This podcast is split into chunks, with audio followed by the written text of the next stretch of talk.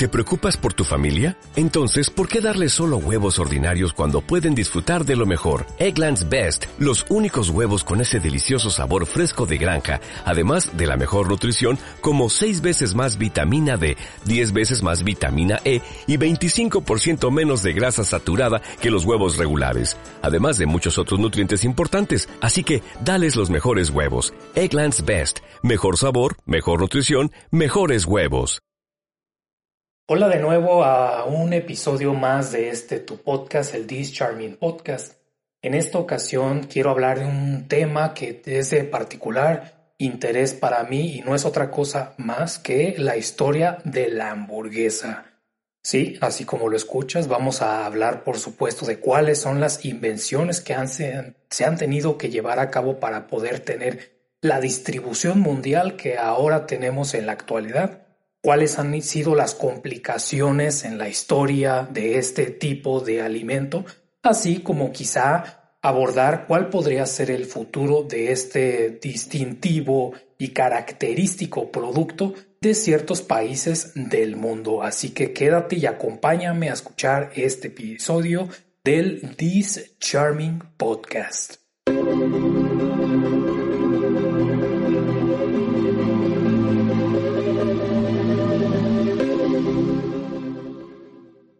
Vamos a comenzar diciendo, por ejemplo, que la hamburguesa en realidad pues apareció por primera vez en el siglo XIX o en realidad quizá a principios del siglo XX. Y bueno, pues a lo mejor ya empezamos mal la historia, ¿verdad? Así como quedando datos imprecisos, pero bueno, es lo que podemos decir por el momento. Porque resulta en realidad que la hamburguesa moderna pues fue un producto de las necesidades culinarias de una sociedad que pues cambiaba rápidamente. Esto, por supuesto, debido a la industrialización y el surgimiento de la denominada clase trabajadora. Y pues, eh, en realidad también el surgimiento de la clase media. Hoy en día sigue sucediendo este fenómeno, por supuesto, excepto lo de la clase media, porque de eso en realidad ya no estoy tan seguro. Pero bueno, con la demanda de alimentos que se podían comprar a precios más accesibles y producidos en masa que pueden consumirse fuera del hogar, pues ten en cuenta que hay que recordar que antes no era común eh, que alguien pudiera comer fuera de su casa en realidad. Digo, suficientemente antes de eso, pues no existía ni siquiera el concepto de hogar, ¿verdad? Así que ya te podrás imaginar a qué fechas me refiero, pero cuando nos enfocamos específicamente en la hamburguesa, hay mucha evidencia que sugiere que habría surgido en los Estados Unidos, pero igual mucha otra evidencia que sugiere que fue en Alemania, eh, específicamente en la ciudad de Hamburgo.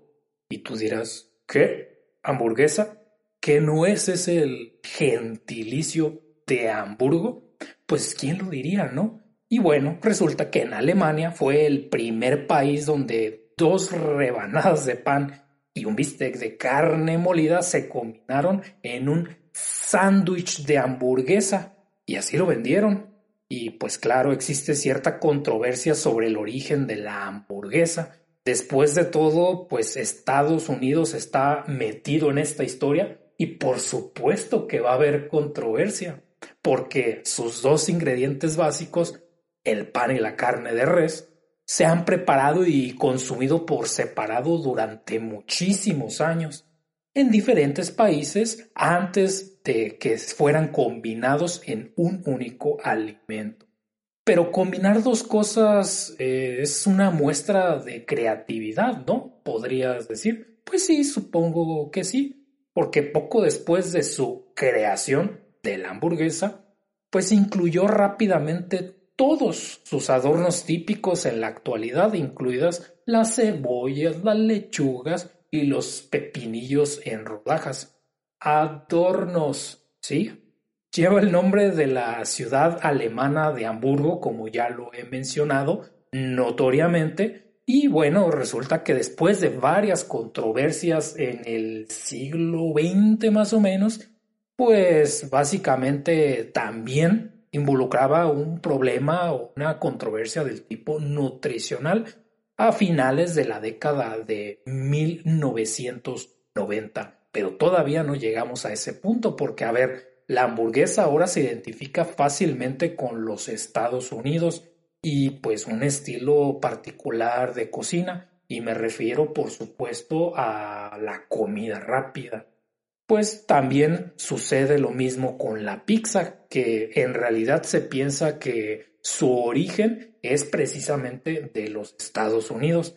Pues nada más falta que piensen que los tacos se inventaron en Texas, ¿verdad? Pero lo cierto es que junto con el pollo frito y el pastel de manzana, la hamburguesa se ha convertido en un ícono culinario en los Estados Unidos, donde, bueno, la popularidad internacional de la hamburguesa demuestra la mayor globalización de la comida, que también incluye el aumento de la popularidad mundial de otros platillos. El sushi, por cierto, no es como se conoce técnicamente porque tuvo que ser modificado.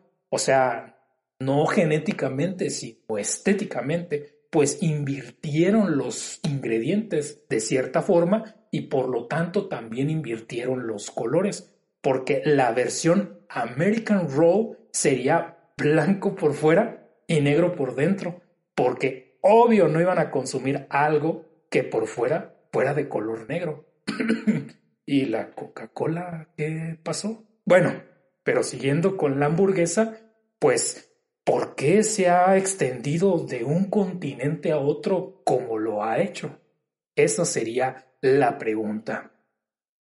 Bueno, resulta que la hamburguesa, quizás, ha llegado a extenderse tanto porque la combinación de elementos familiares de diferentes cocinas, pues es algo que sucede, evidentemente, donde por cocina lo podríamos entender como el conjunto de platillos de una determinada cultura, de tal manera que esta cultura culinaria a nivel mundial se ha producido en parte por el concepto de venta de alimentos procesados, lanzado por primera vez en la década por ahí de 1920 por la cadena de restaurantes White Castle Supongo que le pusieron ese nombre pensando que no sería de mal gusto un siglo después, pero bueno, ¿verdad? ¿Cómo lo iban a poder prevenir? Pero a ver, por otra parte, el bistec de Hamburgo es conocido con el nombre de Frikadel en Alemania desde al menos el siglo XVII. ¿Y qué rayos significa eso? Pues aparentemente las Frikadellen son unas bolas de carne picada, ¿no? Eso sería como traducción que pueden ser de ternera o de cerdo, o una combinación lineal de las anteriores. Ah, pues a estas carnes se les añade diferentes especies de especias, como perejil, nuez moscada y pimienta. Pero igual pueden llevar otras cosas, en otras palabras son algo así como las albóndigas alemanas. Pero eso no es todo. La Hamburger Rundstock ya era popular en 1869. Y se cree, a ver, tampoco es como que tenga aquí la evidencia en la mano, ¿verdad? Por eso digo que se cree que fue un precursor de la hamburguesa moderna.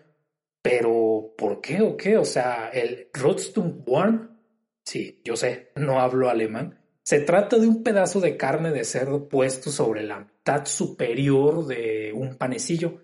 O sea, se pone encima del pan para que me entiendan fácilmente. Con todos estos platillos que existían antes de pelearse en Estados Unidos por la invención de la hamburguesa, ya existían alimentos similares en la tradición culinaria de Europa, porque, a ver, podrá haberse popularizado la hamburguesa en Alemania, pero en Estados Unidos pues se popularizó la apropiación cultural. ¿Qué le vamos a hacer? Bueno, pero eso no es todo, porque una colección de recetas romanas antiguas, el libro de cocina Apicius, que puede remontarse a principios por ahí del siglo IV, detalla una preparación de carne de res llamada, pues usted disculpará mi latín, Isicia ometata. Si bien no tengo idea de cómo se pronuncia, lo que sí encontré es que era servida como una empanada horneada, en la que la carne de res pues se mezclaba con piñones, granos de pimienta negra y verde y también con vino blanco.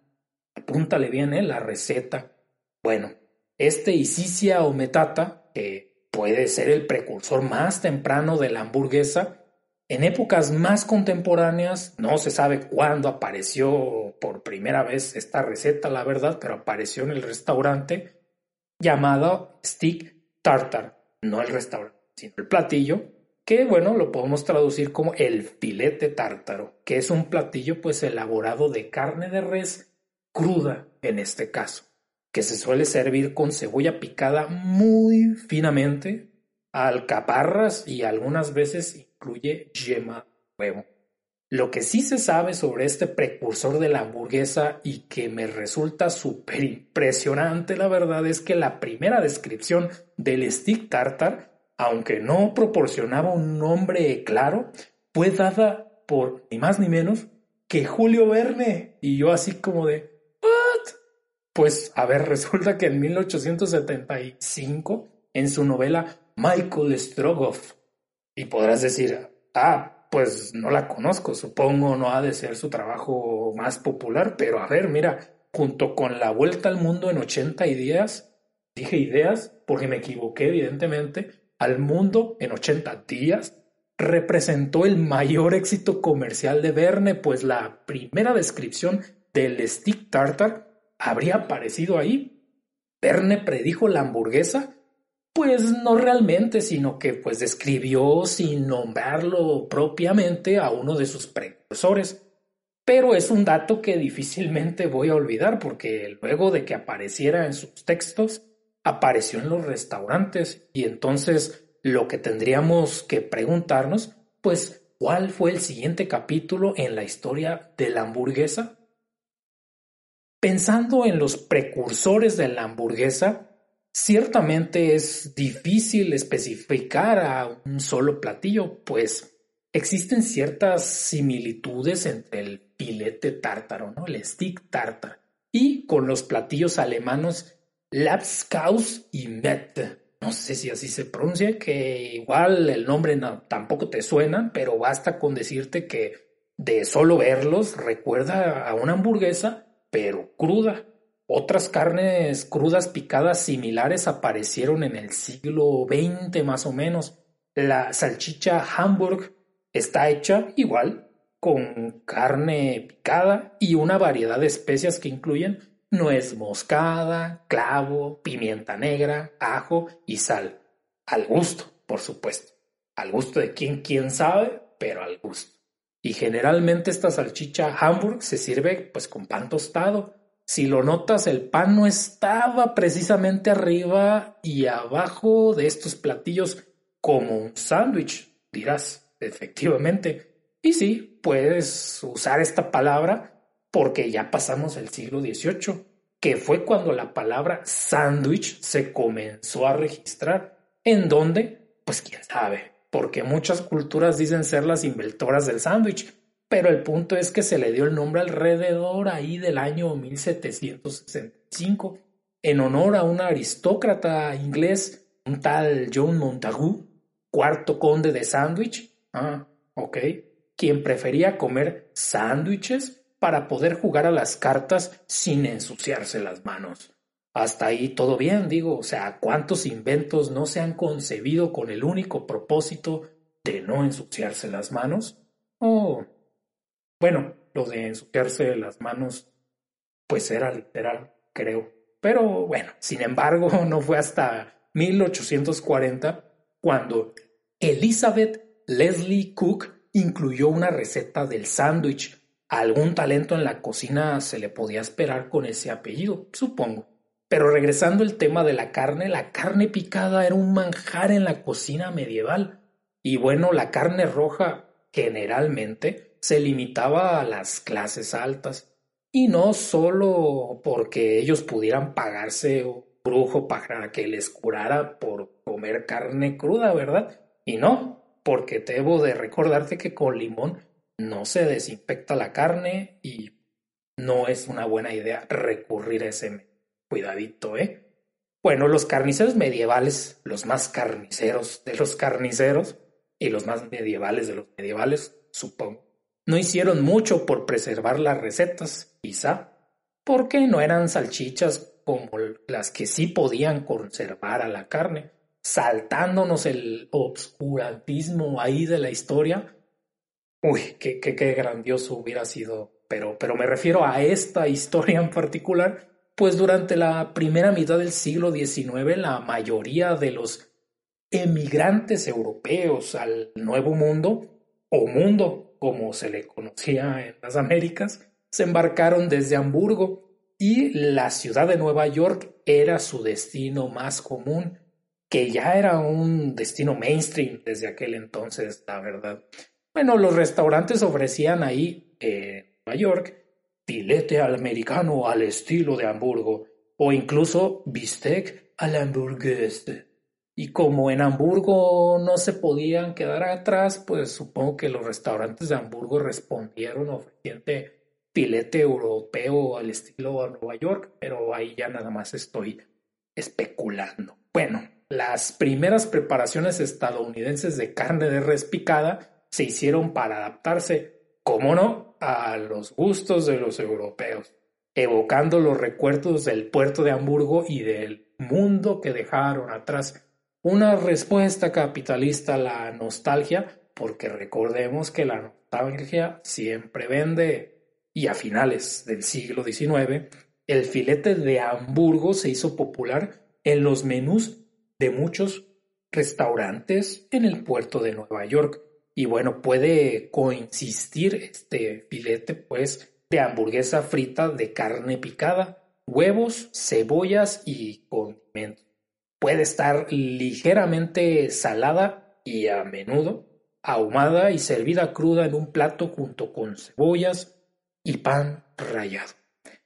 Como dato, el documento más antiguo que se refiere al bistec de Hamburgo como tal, pues es un menú del restaurante del Monico de 1873 que ofrecía a los clientes un plato 11 centavos de bistec de Hamburgo, que había sido elaborado por un chef estadounidense, un tal Charles Fraunhofer, que pues por ahí murió en el 1899 más o menos, pero a ver, ¿Te parece poco estos 11 centavos? Ten en cuenta que este precio era realmente alto para la época.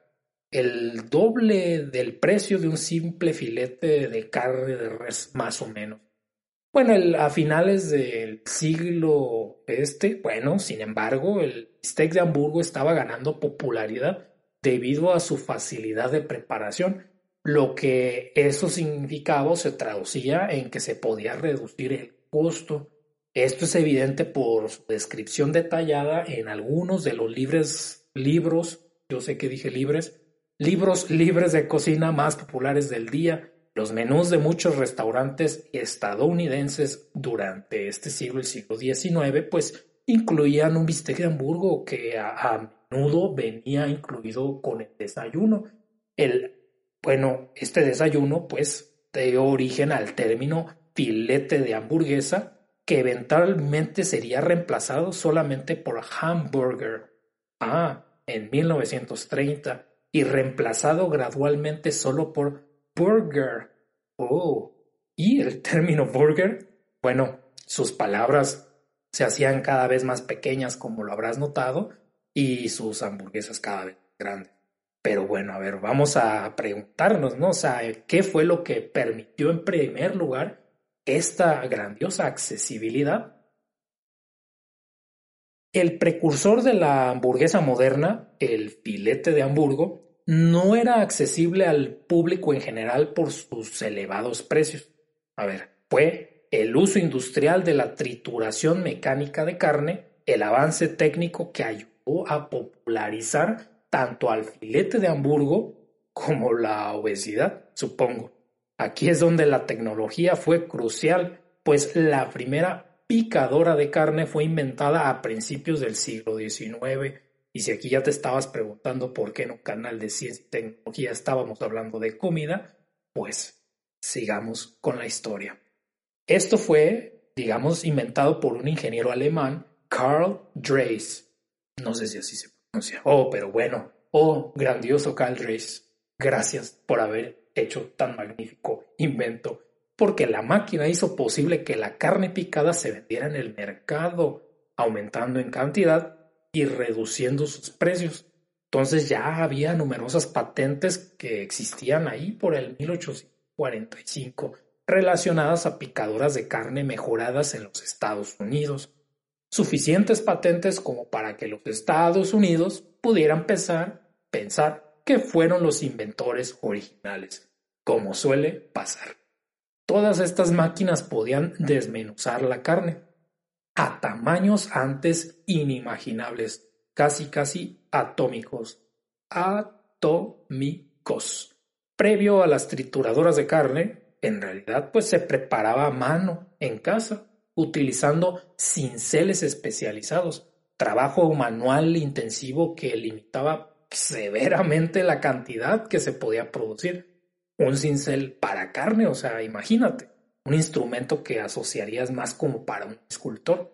Ah, pues mira, la palabra escultor, por cierto, viene del latín sculptor, pero esta palabra primitivamente fue sculptor, escultor, grabador, eso significa, formada por un sufijo de agente tor, así como yo, tor, sobre escalpere, que significaría rascar, grabar, tallar, hacer incisiones, esculpir, lo que implica que, exactamente, lo que imaginamos cuando oímos la palabra agricultor no haría referencia directa necesariamente a quien cultiva la tierra, como normalmente lo diríamos, sino a quien rasca, graba o talla la tierra. Paso muy importante para sembrar, por supuesto. Regresando al uso de cinceles, para tallar la carne en este caso, pues me puse a pensar que yo les habría llamado carnicultores, apegándome pues a la etimología de escultor, pero de carne. Y realmente, según investigué, los que cultivan a las plantas carnívoras ya se apropiaron de ese término y pues la verdad no sé tú, pero sospecho que no investigaron bien la etimología. Debieron cultivarse primero antes de querer cultivar. Es muy probable, sin embargo, que la invención de la picadora de carne, regresando a la historia, contribuyó directamente a la popularización del bistec de Hamburgo, mientras el bistec se alejó gradualmente de sus raíces alemanas, en la mente al menos de muchos estadounidenses. A finales del siglo XIX se estaba dedicando una cantidad cada vez mayor de tierra al ganado y un número creciente de personas empleadas como vaqueros, lo que resultó que en Estados Unidos pues se convirtiera en uno de los productores y consumidores de carne de res y también de pantalones talla extra, extra, extra, extra grande del mundo.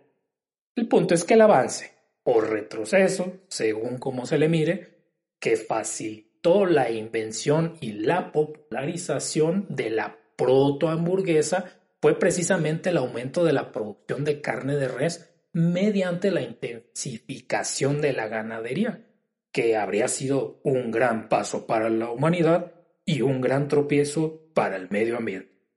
Pues la pregunta sería, ¿cómo se pudo conectar el campo con las ciudades? Esa sería una pregunta bastante interesante, ¿no lo crees? Bueno, la década de 1880 fue declarada la Edad de Oro de la carne de durante la cual la abundancia de la producción rural de carne bovina hizo vital su transporte, pero no podría haberse realizado por carreteras, no, por ferrocarril, desde las áreas agrícolas a las urbanas. Esto dio lugar a diversos métodos de conservación de la carne para posibilitar el consumo de carne en abundancia tanto en zonas urbanas como las industrializadas, que normalmente eran ambas, entre los carros frigoríficos y diferentes métodos de envasado, pues podemos ver cuáles son los avances que se requirieron para hacer este, este tipo de avance.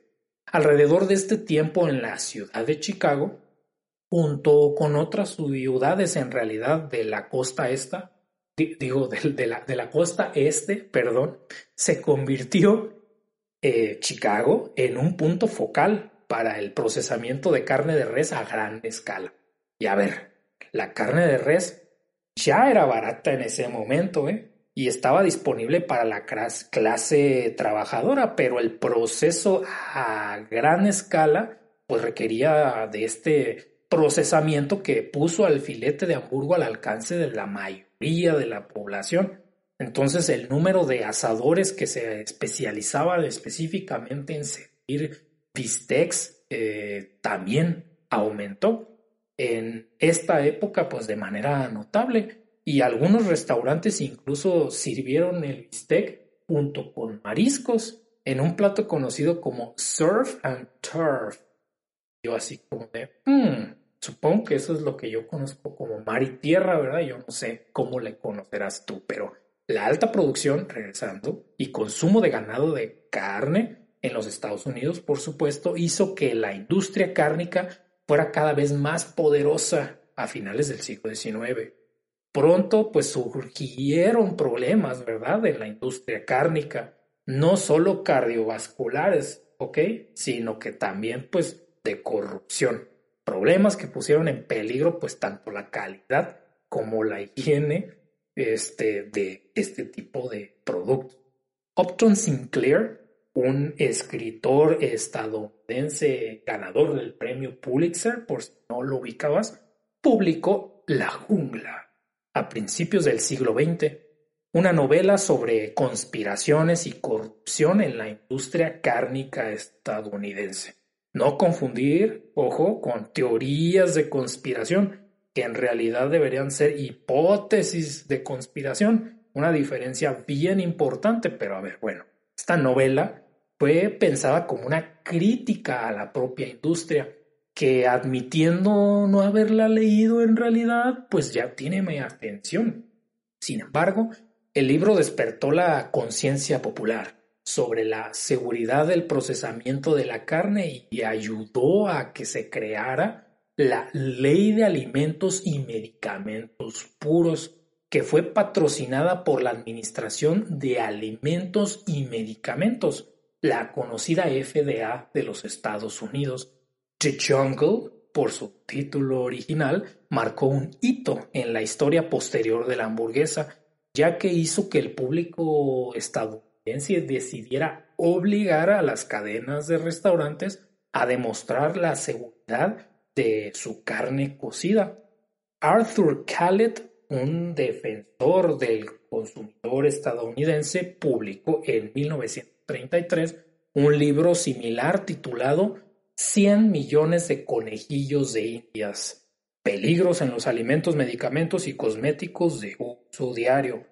No me suena una obra que querría adoptar Disney, pues porque en esta obra advirtió a los consumidores específicamente sobre el contenido de conservadores en las hamburguesas.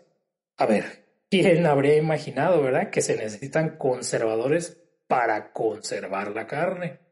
Bueno, que hasta este punto hemos hablado del origen de los ingredientes, claro, y sus protoversiones, pero debemos admitir que es posible que nunca se sepa con certeza el origen exacto de la hamburguesa. La mayoría de los historiadores creen que fue inventado por un cocinero al colocar un bistec de Hamburgo ahí entre dos rebanadas de pan en un pequeño pueblo ahí de Texas, ¿no? Y otros le dan crédito al fundador de White Castle por desarrollar el hamburger sandwich. ¿Cuál es el problema? Pues que los registros de esa época son escasos para aceptar. Entonces todos los reclamos de invención, porque sí, hay reclamos ocurren entre 1885 y 1904, lo que hace probable, sin garantía alguna en realidad, que la hamburguesa se creara en algún momento de estas dos décadas. A pesar de las variedades, hay elementos comunes en todas las narrativas. entre historias, mitos y leyendas, casi casi, ¿no? Entre los que destaca que la hamburguesa nació como un alimento asociado con eventos importantes como parques de atracciones, ferias, conferencias y festivales. Esas cosas. Todas las hipótesis pues comparten también la presencia de vendedores ambulantes, que por lo menos agradezco no se refieran en este caso investigando como teorías, son hipótesis, porque no dudo ni tantito que pronto Dross hable sobre una conspiración, ¿no? Tu tipo así el Burger Gate, o que exista gente que crea en el en la hamburgénesis o cosas así, o sea, ¿te imaginas si se contara esa historia así? Bueno, pues hablando de eso, bueno, básicamente podríamos hacer la narración de la siguiente manera sobre la hamburguénesis. El Día Nacional del Nacimiento de la Hamburguesa se celebra el 18 de septiembre para honrar la invención de la hamburguesa en 1885 en la Feria de Hamburgo, o debería decir la presunta invención de la hamburguesa. Uno de los posibles padres de la hamburguesa es Charlie Nagrin, originario de Seymour, Wisconsin, quien a la edad de 15 años vendía filetes de Hamburgo en un puesto callejero en una feria. Nagrin dijo que comenzó vendiendo filetes de Hamburgo, pero estos no tuvieron mucho éxito, por la que la gente quería moverse libremente por el festival, sin la necesidad de comerlos en su puesto. Ante esto, Nagrin, que en 1885 decidió aplanar el filete de la hamburguesa y ponerlo entre dos rebanadas de pan para que el público pudiera moverse libremente de puesto en puesto mientras se comía su bocadillo. Una innovación que fue bien recibida por sus clientes y por los productores de desechos de plástico. Esto se conoció como la Hamburger Charlie y la creación de Nagrin se vendió en el festival hasta su muerte en 1951. Y ahora que lo pienso, sigue la misma lógica de la guajolota de la Ciudad de México. El tamal de toda la vida dentro de un pan. Si poner a prueba y carbohidratos, y si poner estos carbohidratos dentro de otros carbohidratos, se le puede llamar lógica.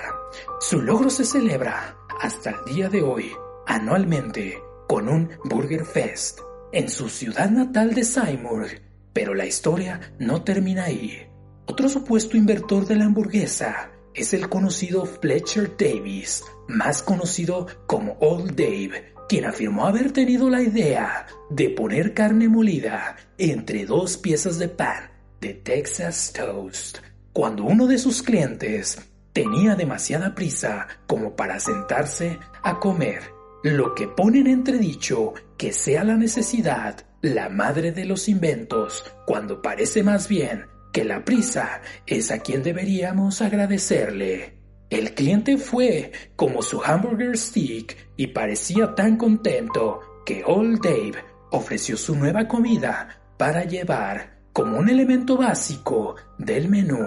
A finales de 1880, en Texas, afirman los lugareños que Davis vendía sándwiches de carne durante este tiempo sin tener un nombre claro para su invento. Menos mal que no le pusieron el nombre de un ave. Durante la década de 1800, perdón, de 1980, se filmó un documental sobre el lugar de nacimiento de la hamburguesa con la historia de Davis.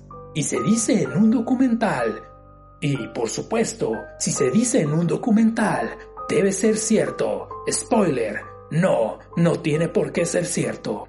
La historia de Old Dave's Hamburger Sandwich, el sándwich de hamburguesa del viejo Dave, por su doblaje al español, latino, por supuesto. También se encuentra mencionada en The Complete Hamburger, el libro Ronald L. McDonald, en el mismo año en el que Charlie Nagrin afirmó haber desarrollado su Hamburger Charlie los hermanos y conocineros callejeros, Frank y Charles Menches, de Ohio, afirmaron haber vendido en la feria del condado de Erie, un sándwich de carne molida. Pues es que todo quieren patentar. Es como si nos peleáramos por quién inventó la quesadilla, cuando verdaderamente civilizado es pelear por, por es pelear por si debe llevar queso o no.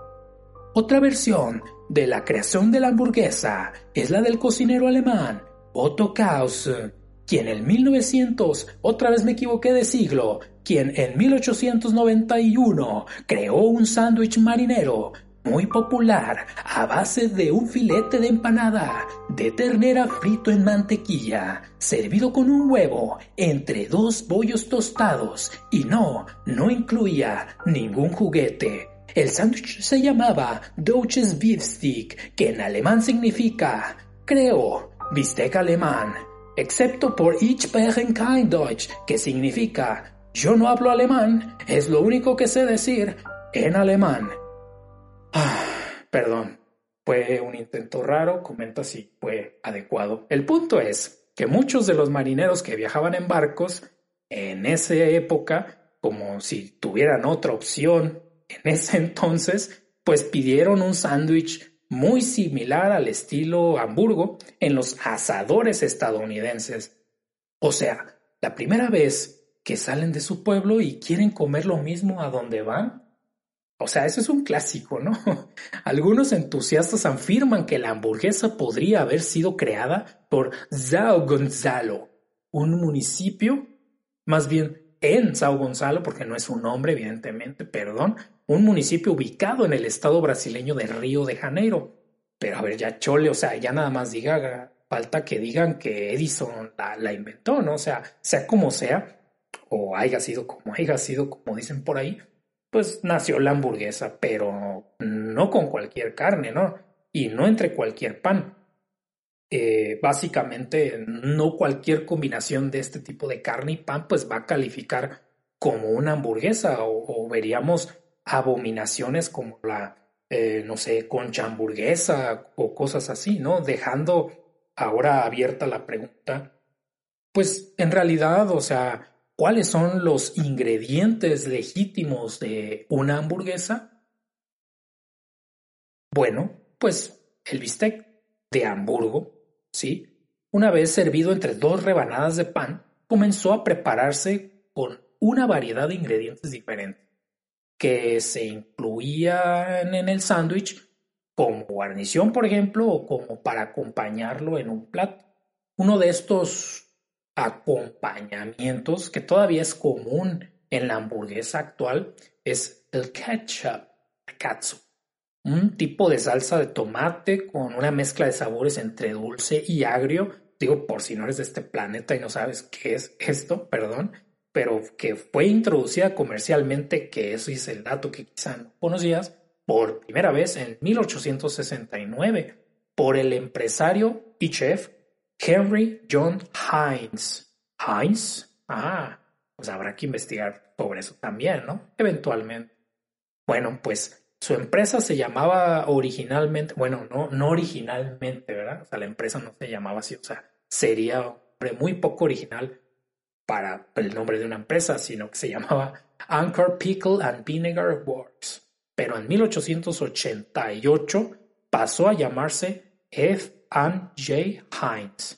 El uso de la salsa de tomate por parte de los consumidores estadounidenses pues creció rápidamente después de esta fecha. Y no pasó mucho tiempo antes de que las hamburguesas estuvieran casi universalmente acompañados de salsa de tomate a finales del siglo XIX y principios del siglo XX.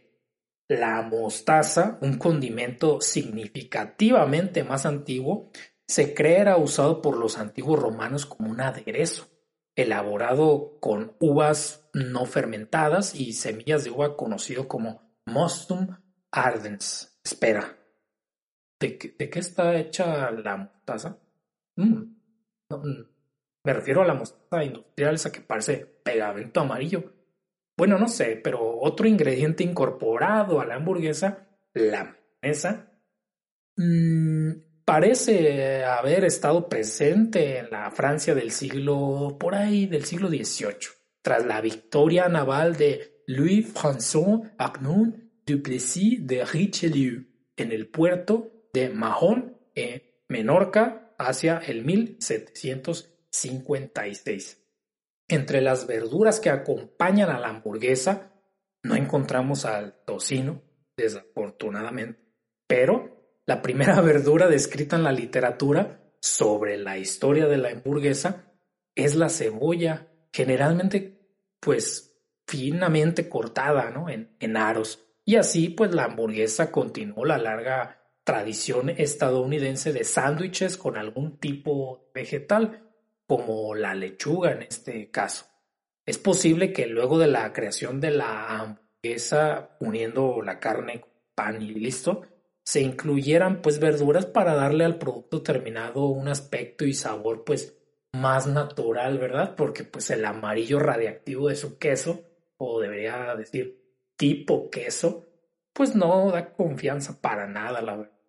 Ciertamente otros de los ingredientes imperdibles, a menos que tu nutriólogo o nutrióloga te lo tenga pues prohibido, son las papas o patatas, que no nos vamos a pelear por eso ahora.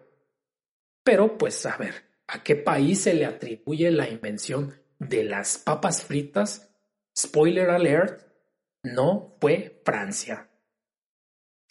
A ver, las papas fritas que seguramente conoces como papas a la francesa no son una invención de Francia, sino País Bajo, que seguramente conoces solamente como Ámsterdam pero no, o sea, los historiadores, en particular el historiador belga Jo Girard, menciona que se originaron alrededor de 1980, tanto en Bélgica como en los Países Bajos.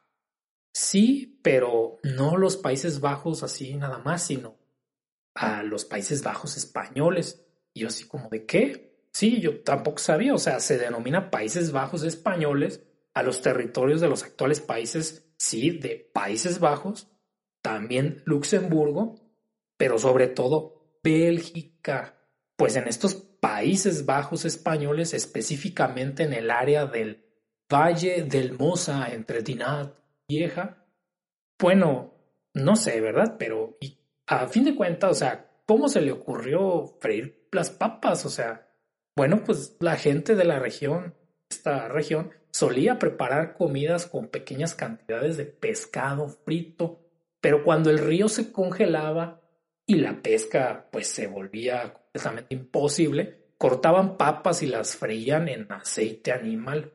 O sea que las papas eran algo así pues como el de pescado. No es como que les fascinaran, ¿verdad? Pero a ver, las papas fritas fueron como bocadillo en los cafés estadounidenses a principios del siglo XIX, o sea, ya saltando bastantes años, pero no se hicieron populares hasta que las grandes empresas de comida rápida como McDonald's y Burger King las incorporaron a sus menús. A mediados del siglo XX, las mejoras en la tecnología de congelación de papa realizadas por J.R. Simplot eh, de Idaho City, ahí por 1953, hizo posible la producción a gran escala de papas fritas. Y nuevamente debo decir, oh, gran simplot, eh, qué invento para nada simple nos diste a la humanidad. Pero bueno, antes de que las patatas o papas se congelaran, desafortunadamente, pues todavía habían perdido algo de su sabor durante la fritura, ¿no? Entonces, nuevos procesos evitaron este inconveniente, por fortuna, ahí por el 1967 en gran parte gracias al uso de una mezcla, no me lo vas a creer, de cebo de vaca y aceite de soya. ¡Qué asco, ¿no? Soya. No, no es cierto. Esto permitió que el inventor de la tecnología simplificara. Ah, ¿verdad?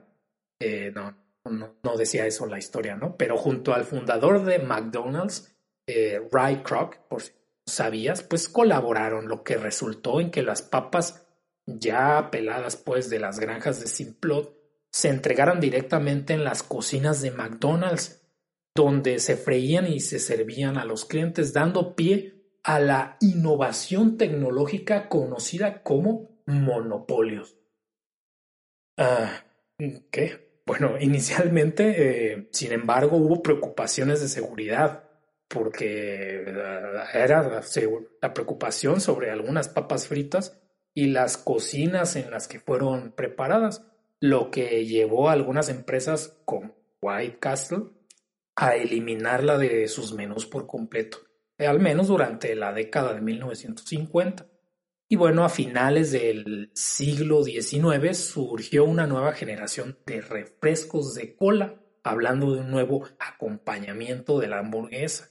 Porque, a ver, pues una bebida que pronto se uniría a la cerveza fue este refresco de cola, por no decir la marca, o no todavía, como la bebida más tradicional que se sirve junto a la hamburguesa.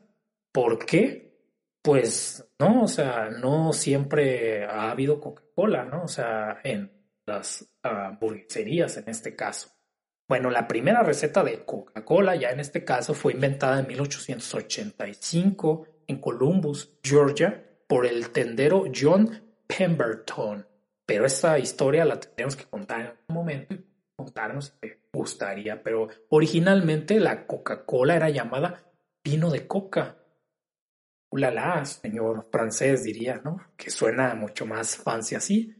Porque el punto es que la marca comercial era Pemberton's French White Coca, pudiendo haberse inspirado, porque su clase social le permitía que no le llamaran plagiador, pues básicamente dio un formidable éxito del Va Mariani, un vino de coca europeo.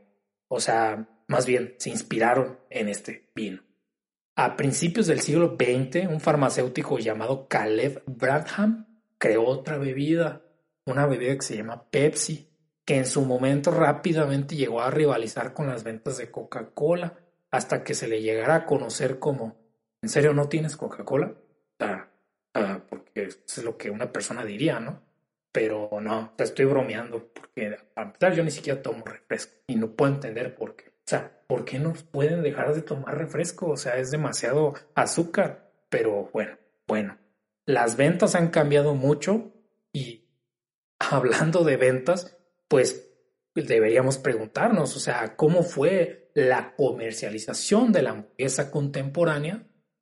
Bueno, pues en realidad las alianzas estratégicas entre las grandes cadenas de restaurantes de hamburguesas y las dos empresas de refrescos dominantes de la época aumentaron considerablemente la disponibilidad de estas bebidas para el público general y de pacientes en las clínicas generales que atienden la diabetes desafortunadamente. Pero bueno, la hamburguesa resolvió el problema técnico de la producción masiva de alimentos semielaborados el siglo XX fue testigo de la necesidad de proporcionar alimentos a las personas que viven en centros urbanos de alta productividad y alta densidad de población, cuando todavía podían ser llamados alimentos. Los alimentos también tenían que ser, pues, económicamente asequibles para la clase trabajadora, para que pudieran mantener su producción laboral e industrial. La hamburguesa pues nació en una época en la que la gente necesitaba tiempo pasado comer tanto pues rápido como barato. Nadie dijo saludable, ¿verdad? Los avances tecnológicos en el campo de la conservación de alimentos, así como las mejoras en la producción agrícola y pues también el transporte, hicieron posible que las hamburguesas fueran una opción práctica de alimento para los habitantes de las ciudades desde su creación. El entorno socioeconómico de los Estados Unidos, en el momento en el que la hamburguesa ganó popularidad, coincidió con el final de la Primera Guerra Mundial y el comienzo de la Gran Depresión de 1929. Este entorno fue particularmente favorable para fomentar la comida barata que fue una de las razones por las que las hamburguesas de 5 centavos eran tan populares. Después de su invención durante la primera década del siglo XX, la hamburguesa llegó a comercializarse a gran escala, luego de que visionarios se dieran cuenta de que se beneficiarían enormemente de un proceso de producción en masa para el estadounidense promedio que no había comido en un restaurante en toda su vida, esto no era común en aquel entonces, pues las cadenas de comida rápida que aparecían en las ciudades ofrecían una forma alternativa de restaurante en el que podían pues comer como una actividad pública. Por otro lado, había un mundo interconectado en crecimiento en el que los viajes en autobús, en automóvil y en tren pues estaban cada vez más disponibles. Todos estos medios de transporte fueron mejorando en su momento. Pronto fue necesario alimentar a una población en crecimiento que se encontraba en tránsito permanente, desplazándose frecuentemente, eh, pues por las diferentes ciudades, ¿no? Por negocio, no tanto por ser. Pullman, oye, espera, ese nombre me suena. Bueno, inventó el coche cama y el coche comedor en respuesta a las necesidades de la vida de estas personas en la década de 1870, si a eso se le puede llamar vida, ¿verdad? La sociedad estadounidense contemporánea, contemporánea pues también fue testigo de la creación de nuevas comidas rápidas que se originaron en la cocina tradicional de varios grupos étnicos de todo el mundo. ¿eh? Por ejemplo, el inmigrante alemán Charles Feldman inventó el hot dog, o el perrito caliente, ¿verdad? O sea, que le conozcas, en 1867 en su puesto de ahí en Coney Island, en Nueva York, combinando pues una salchicha con un pollo de pan, historia que habrá que posponer también. Pero en este mundo diverso de comidas étnicas, pues la hamburguesa pudo alcanzar una popularidad generalizada y convertirse en un alimento nacional de los Estados Unidos. O sea, imagina contribuir tanto siendo un inmigrante para que terminen infravalorando tus contribuciones. O sea, es ridículo, ¿no? Pero bueno, la historia continúa porque, como seguramente has anticipado, McDonald's solo había comenzado su expansión. O sea, ¿qué fue lo que hizo después? Bueno, no siempre fue posible comer la misma hamburguesa en cualquier lugar. Sería en la década de 1960 que McDonald's anunciaría la posibilidad de hacerlo en los Estados Unidos y unas décadas más tarde fue posible la misma hazaña porque honestamente sí fue una gran hazaña, lograr tener este mismo tipo de alimento en gran parte del mundo. McDonald's se centró desde el principio en hacer hot dogs y hamburguesas de la manera más eficiente y rápida posible. A ver, los hermanos McDonald's estudiaron intensamente el protocolo de cocina existente de sus restaurantes en un esfuerzo por mejorarlos a ver, analizaron diferentes opciones que podrían aumentar la velocidad de cocción de las hamburguesas. Diseñaron y patentaron parrillas especiales que tenían un mayor rendimiento. Hicieron incluso que sus cubiertos y otros utensilios de cocina fueran desechables. Uy, íbamos también, ¿verdad? Ah, bueno, pero, pero introdujeron el lavavajillas que reducía los costos de agua, jabón y mano de obra, sobre todo de mano de obra, que al menos el lavavajillas pues, no se podía sindicalizar, ¿verdad? Pues los hermanos también crearon un sistema detallado para operar cada cocina en toda la franquicia de una manera similar y en gran medida estandarizada, así como para reclutar adolescentes como empleados en las cocinas introduciendo así la gran innovación industrial de la explotación laboral. Supongo. No todo se ha tratado de estandarizar la hamburguesa, sino que también ha tenido sus variantes, algunas de las cuales se han vuelto muy populares. Un ejemplo de un restaurante que influyó tanto en McDonald's y sus imitadores es Big Boy en Gin Glendale, California. No, no conozco este lugar. California. y se hizo conocido en este lugar eh, una variación que se conocía como Bob's Big Boy. Fue en este restaurante donde se hizo por primera vez una variante importante de la hamburguesa, la hamburguesa con queso, de dos pisos, con dos partes de carne. La creación fue servida de manera distinta e iba por los restaurantes Big Boy con el panecillo cortado dos veces, o sea, la porción central separando las dos hamburguesas. La cadena también popularizó el formato del, del restaurante Drive-In, adoptando y simplificando por los operadores de comida rápida, pues tipo McDonald's, porque pues recuerda, ¿verdad? O sea, que, que, que el plagio aquí no aplica parejo. A pesar de los beneficios económicos, la cadena se vendió junto con los derechos de su hamburguesa Big Boy a Marriott Corporation en 1967. O sea, sí, la hamburguesa estaba patentada.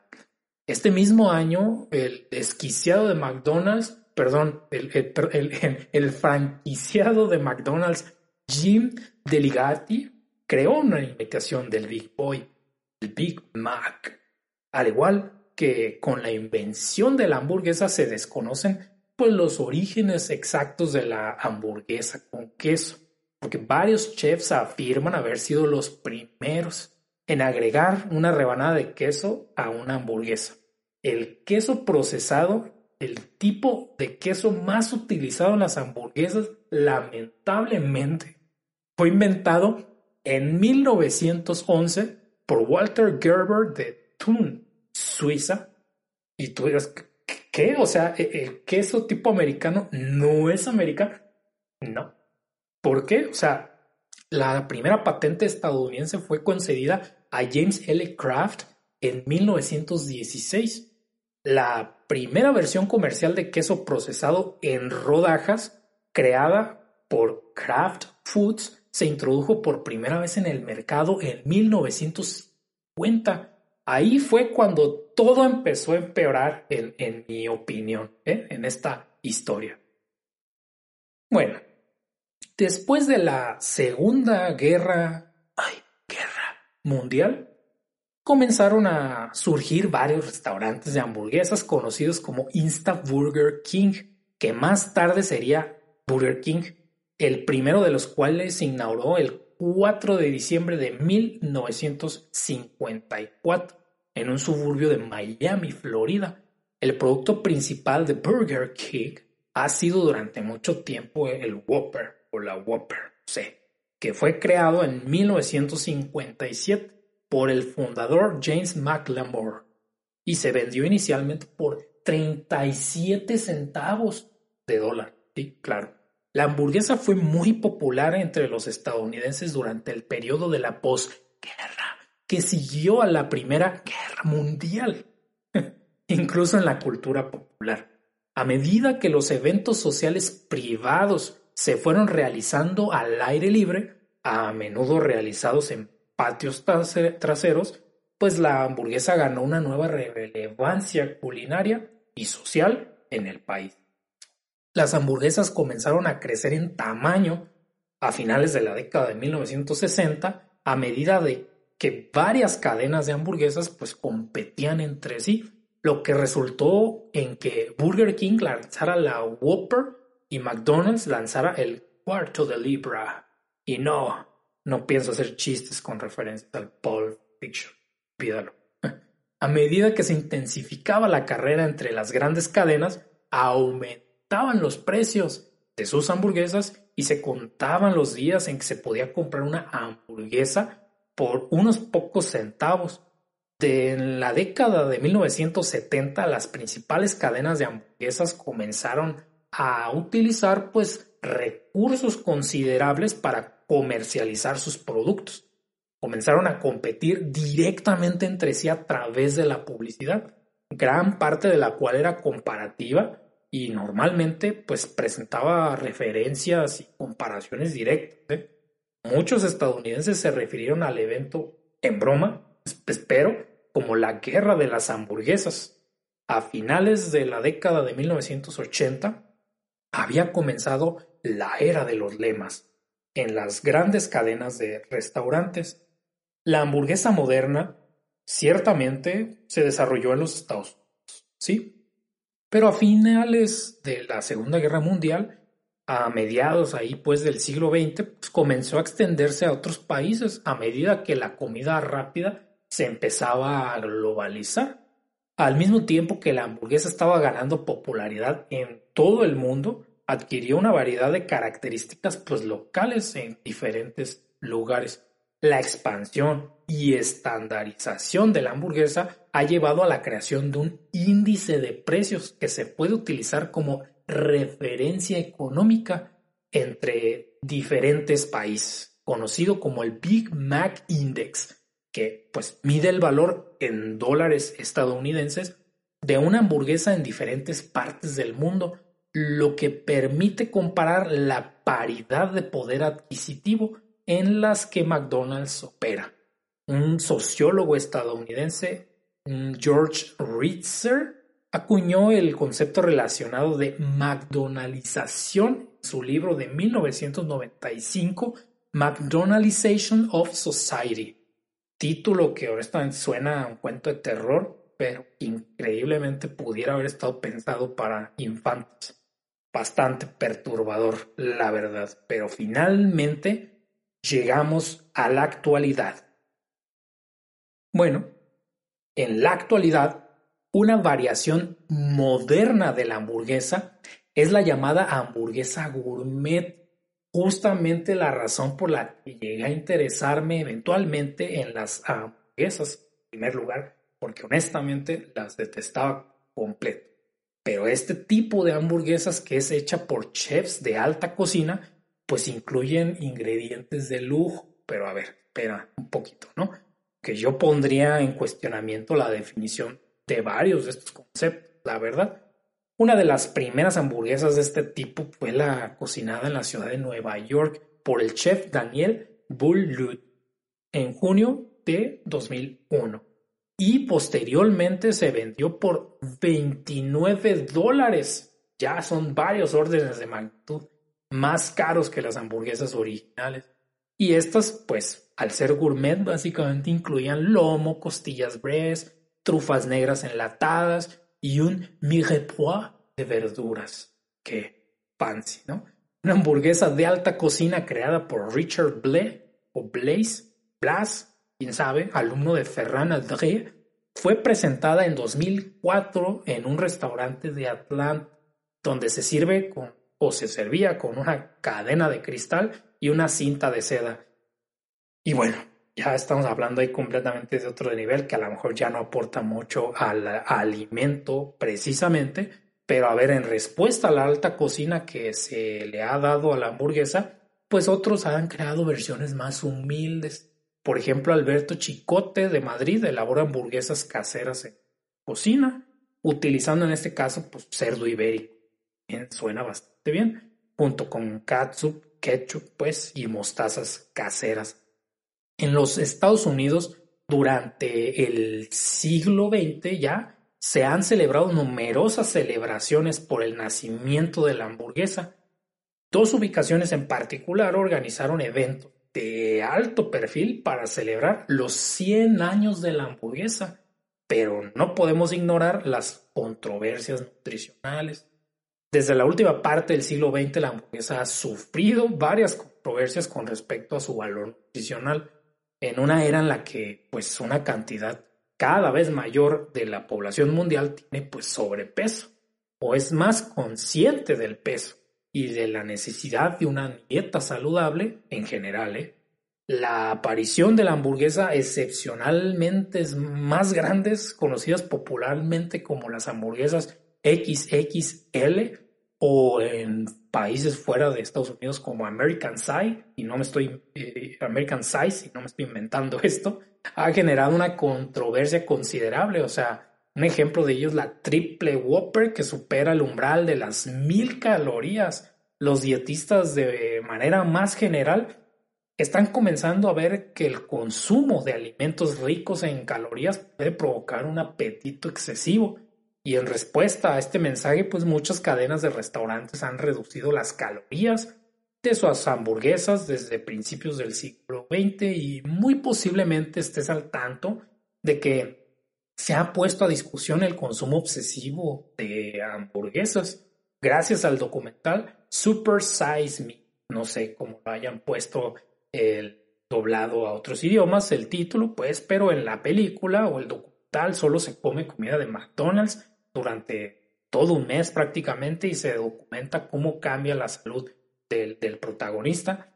Y pues ya sabemos que, hay también controversia sobre la controversia misma y no te tienes que quedar con la primera información que te cuentan sobre este tipo de estos temas e investigar, pero el punto es que dos años después, en 2006, salió una película que se llama Fast Food Nation y pues aquí presentaron una representación ficticia en este caso de las intrigas y maquinaciones de la industria cárnica en la frontera entre México y Estados Unidos. Se basa en gran parte ¿no? en el libro del 2001 Fast Food Nation, The Dark Side of the All American Meal. Los que me conocen, sabrán que soy súper fan, súper fan de las hamburguesas y siempre estoy en busca de la hamburguesa definitiva. Así que comparte este material y suscríbete a mi canal de Hamburger Horter. Nah, broma, ¿no? Porque, a ver, si, si te pareciera interesante este contenido, házmelo saber. O sea, sí, estoy súper fascinado por este tema. Pero bueno, si la gente no se suscribe ni al canal principal, menos se van a ver un canal secundario hipotético. Ah, y en fin, esta fue eh, a resumidas cuentas, esta fue la historia de la hamburguesa, para lo cual a lo mejor ya en un, una forma de reflexionar después de haber escuchado todos estos asuntos es plantearnos cuál es el futuro de las hamburguesas. Porque para empezar, para empezar, si uno reflexiona sobre la historia, pues en realidad notamos que ha estado asociado necesariamente la hamburguesa a los desarrollos tecnológicos de distintas épocas. En particular, en el pasado, pues no se podía tener la carne cocida y se comía cruda en versiones de prototipos de la hamburguesa. Eventualmente, pues también se hacía ya carne picada, pero que en realidad no se podía picar con la precisión o el tamaño al que estaríamos acostumbrados en tiempos modernos y se utilizaban cinceles y eventualmente se desarrolló maquinaria para poder desarrollar ese tipo de trabajo. Luego se pudieron hacer de manera electromecánica, dando invenciones como la trituradora de carne.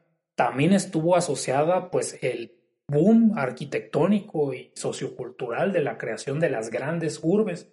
Entonces, no se puede ignorar el hecho de que este tipo de alimentos de comida rápida estaban asociados en primer lugar a cómo las ciudades fueron creciendo Eventualmente, si cada vez más personas tenían que transportarse a estas ciudades, pues el flujo o la rapidez con la que se tenía que alimentar a las personas, pues dio pauta a que se tuvieran que hacer otro tipo de innovaciones tecnológicas. Y a lo mejor visto en la modernidad, pues no pareciera impresionante haber inventado la freidora o haber inventado la trituradora mecánica de carne o haber inventado métodos de conservación de este tipo de alimentos pero es de, vital importancia porque no nada más se desarrollaron para este tipo de alimentos. Ahora, el problema crucialmente pues sigue siendo en la actualidad que si bien al inicio representaba un alimento que podía tener productos que eran de bastante buena calidad, que fueron comprometiéndose por distintas razones, por ejemplo, ya no solamente el precio estaba determinado por los productos y el servicio a que estaba asociado a venderlos ponerlos en oferta al público, sino que empezamos a ver como en este tipo de guerra de marketing, en este tipo de inversiones que se requerían para que la gente prefiriera una cadena de hamburguesas en lugar de otra, pues aumentaba el precio considerable de estos. Entonces hay una necesidad cada vez más creciente de que, digamos, estas cadenas puedan convencer a determinados clientes de que consuman sus productos todavía en la actualidad. Entonces pasamos de tener hamburguesas de centavos de dólar, de decenas de centavos de dólar, a ahora sí decenas de, dólares. Y esto lo podemos traducir a que también abre el mercado la posibilidad de las hamburguesas gourmet, donde a lo mejor la gente ya querría tener una mejor nutrición a la hora de este alimento que pues también resulta ser práctico que si analizamos la historia de que originalmente se supone o se cree que se realizó como tipo sándwich de estos filetes de carne para que te los pudieras llevar comiendo en distintos tipos de eventos como ferias o eventos sociales, pues tarde o temprano no solamente era para llevar fuera del restaurante, sino se trajeron al restaurante y se pudieron consumir en este tipo de establecimientos. Por otra parte, pues desde el punto de vista nutricional ha sido un gran problema porque pues cada vez están consumiendo hamburguesas del orden de las miles de calorías por hamburguesa y pues cada vez se hacen más grandes para un público que así lo demanda. Ahora, quizá no se indagó tanto, digamos, en el podcast que hicimos al respecto, el episodio completo, pero pues también resulta ser un problema ambiental, como ya lo habíamos adelantado por distintos otros eh, tipos de innovaciones que se hicieron a la hora de crear este tipo de restaurantes de comida rápida y es el hecho de que pues a mayor crecimiento del consumo de este tipo de productos pues se tenía que destinar cada vez mayor espacio de tierra para poder tener animales eh, a partir de los cuales producir este tipo de alimentos. Entonces se va consumiendo cada vez más territorio destinado a este tipo de productos. Ahora uno puede eventualmente ponerse a investigar sobre cuál es el impacto ya medioambiental y pues muchas veces se habla, ¿no? De que cómo estos eh, centros ganaderos pues básicamente son responsables en una gran parte pues de la emisión de determinados gases que eventualmente terminan afectando y alterando básicamente nuestra atmósfera contribuyendo al problema complejísimo del cambio climático, cuando hay personas que ya les dices cambio climático, ya cierran sus oídos y ya no ponen atención para nada sobre ese tema porque creen que es algo que no nos está afectando o que es un problema que se va a tener que resolver en el futuro, pero pues independientemente de si solamente fuera el problema medioambiental, tenemos que tener en cuenta que precisamente el hecho de tener animales domesticados y hacinados, es decir, eh, confinados en espacios muy pequeños, en poca interacción entre ellos, que eso de por sí ya podría decirse que es inhumano, básicamente, pero sin meternos todavía en asuntos de si algo es bueno o no, pues desde la pura perspectiva de que pueden surgir contagios entre distintas enfermedades, pues es lo que precisamente ha dado pie a múltiples ocasiones que cada vez son más frecuentes en la actualidad y que precisamente ni siquiera hemos salido por completo de un problema que surge más o menos relacionado así, o sea, no necesariamente de la producción de carne para hamburguesa, pero pues básicamente es más o menos la línea misma de pensamiento que nos ha puesto en el pasado en problemas que nos tiene en problemas en el presente y nos puede seguir poniendo en problemas en el futuro con mayor frecuencia.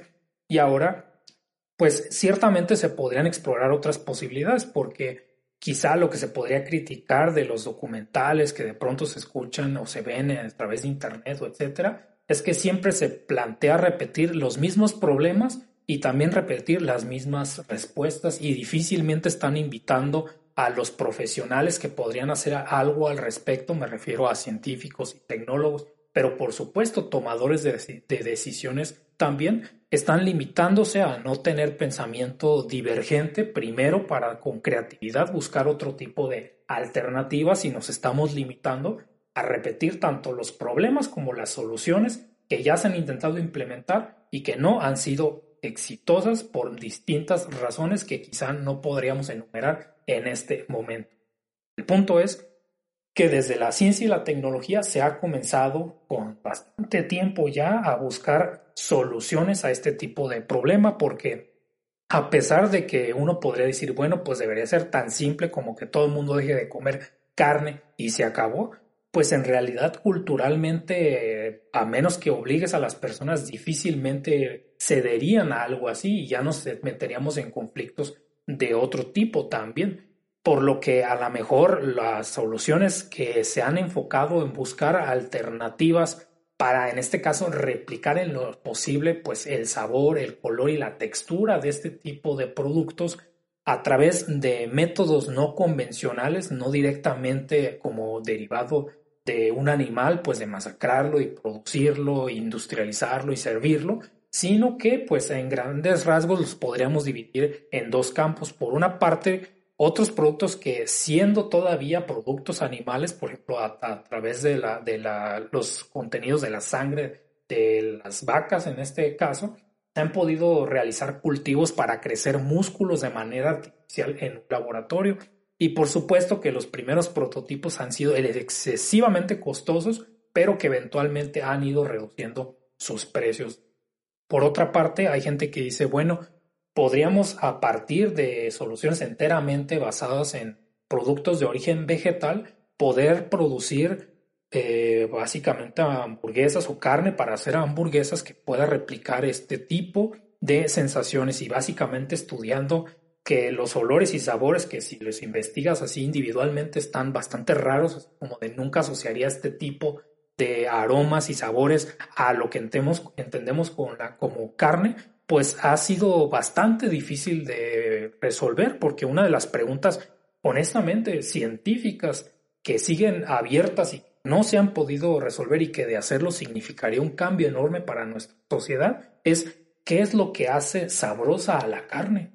O sea, ¿por qué como humanos nos parece tan atractiva? Porque de resolverlo se podrían comenzar de manera más eficiente a producir alternativas a este tipo de consumibles entonces ya se han hecho otro tipo de desarrollos específicamente basados en origen vegetal, digamos, quizá pensado en primer lugar para las personas que son de alimentación vegana propiamente dicho, basado en, cierto tipo de, de, plantas, cierto tipo de vegetales crecidos en el laboratorio, o sea, literalmente, básicamente a célula a célula o fibra a fibra, quizá los detalles de su fabricación en específico no sean tan relevantes como el hecho mismo de que la tecnología está indicando que en el futuro, pues esto sin que sea una predicción para nada asombrosa ni nada, porque es algo que únicamente viendo cuáles son las tendencias del mercado y, por ejemplo, cuál es el tamaño propiamente del mercado en términos de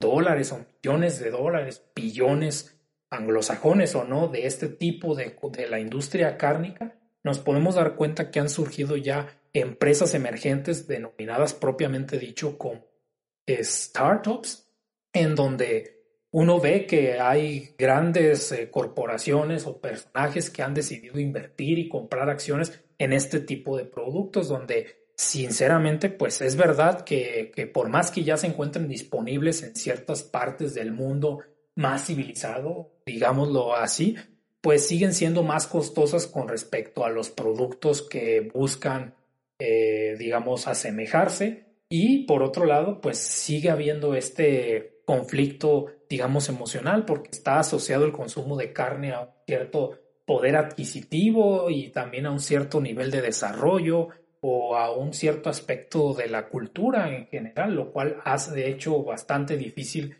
que se transite a este tipo de digamos, de cocinas o Y cuando uno ve, por ejemplo, cuál es el consumo por países o por regiones, pues de repente caemos, quizá erróneamente o quizá no, porque podamos tomar medidas preventivas, pero es que de pronto estos documentales surgen precisamente para ser dirigidos para un cierto país, primer mundo, aunque a la gente no le guste ese término, donde consumen excesivamente más proteínas de origen animal, donde confundiéndose que pues proteínas necesariamente tienen que ser de esta forma o, a través del consumo de carnes o no es necesariamente así, se puede adquirir por otras eh, vías hasta cierto punto y de repente este tipo de documentales subtitulados o doblados a otros idiomas llegas a, a países donde en realidad comparativamente el consumo de carne no es tan elevado como estos países en primer lugar del cual surgieron este tipo de alimentos y de alguna manera es como si se estuviera obligando por ciertos sectores de la sociedad a, forzar a, digamos, a poblaciones o sectores de la población que de por sí cuando le dices, oye, es que deberías reducir tu consumo de carne, pues honestamente preguntan, pero oye, o sea, ustedes comen carne, o sea, en primer lugar, o sea, a lo mejor nosotros no tenemos esa misma disponibilidad que lo tendrían en otro tipo de países. Entonces, más aquí que hablar como de la hamburguesa definitiva del futuro, que si va a ser basada en tejidos artificiales o de origen animal o de origen vegetal, pero básicamente crecida en un laboratorio, donde todavía hay muchos problemas que resolver. Por ejemplo, cómo se distribuye la grasa con respecto a las proteínas del músculo en sí, porque pues no es lo mismo eh, si uno ve que un músculo a fin de cuentas tendría ciertas terminales nerviosas a través de las cuales pues fluyen los nutrientes y dan una cierta estructura. Se han utilizado ciertas, por ejemplo, hojas de algún tipo de especie donde se utilizan los sistemas vasculares de estas especies para replicar ese tipo de estructuras y la distribución de la carne. O sea, a pesar de que existen estas complicaciones desde la perspectiva científica, como ya mencioné, de poder responder preguntas como qué es lo que hace sabrosa la carne, que no es una pregunta sencilla de responder, problemas tecnológicos como, bueno, ¿cómo es posible crecer este tipo de tejidos o crecerlos, etcétera? O de problemas económicos, ¿cómo es posible que se pueda reducir? Que, bueno, sospechamos que es a través de la adopción masiva del mercado pues el punto era que era un tema que era bastante interesante para mí, que lo quería compartir con toda la comunidad de This Charming Quark y pues eh, saber, ¿no? Que si hoy en día sabemos que lo más seguro que es que en el futuro no estemos consumiendo carne como lo hacemos hoy en día, lo que sí es verdad es que hoy en día es cuando nosotros como consumidores o como pertenecientes, si es que es el caso de la comunidad de la ciencia y la tecnología, pues tenemos la oportunidad de decir, ah, mira, este es un problema que no sabía que existía y quizá me pueda dedicar a elegir alguna carrera referente a este tipo de problemas y buscar soluciones para que en el futuro, pues si se fijan, pues básicamente problemas relacionados como la nutrición, la economía y el cambio climático podrían ser resueltos por innovaciones científicas y tecnológicas en el campo de un alimento que tiene tantísima historia tantísima controversia y tantísimo que aportar incluso en la época moderna. Yo soy Alan de This Charming Work. Gracias totales.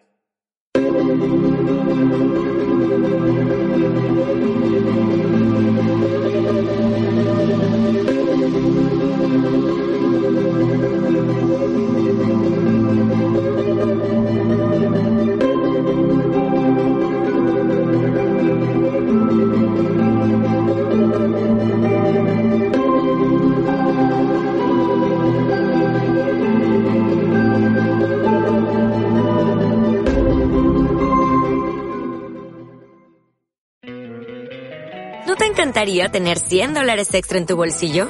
Haz que un experto bilingüe de TurboTax declare tus impuestos para el 31 de marzo y obtén 100 dólares de vuelta al instante. Porque no importa cuáles hayan sido tus logros del año pasado, TurboTax hace que cuenten. Obtén 100 dólares de vuelta y tus impuestos con 100% de precisión. Solo con Intuit TurboTax. Debes declarar para el 31 de marzo. Crédito solo aplicable al costo de la presentación federal con TurboTax Full Service. Oferta sujeta a cambios o cancelación en cualquier momento.